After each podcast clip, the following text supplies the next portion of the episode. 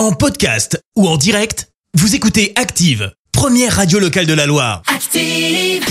Maintenant, l'actu média et les audiences télé sur Active. Avec Anthony Perel et on débute avec les audiences TV d'hier. Et France 2 qui s'est imposé avec la fiction sur l'homosexualité La vie devant toi, 2,68 millions de téléspectateurs, ça représente 15% de part d'audience.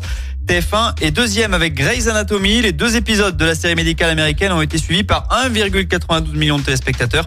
Et puis France 3 complète le podium avec Le Monde de Jamie, 1,65 million de curieux. Quoi de neuf dans l'actu du petit écran? Eh bien, on va parler de Disney, car on a tous été fans un jour de Disney. Eh bien, grosse annonce qui vient d'être faite.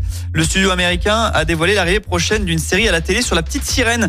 Ça devrait sortir sur le petit écran en 2024 et vous pourrez visionner ça sur Disney Plus notamment.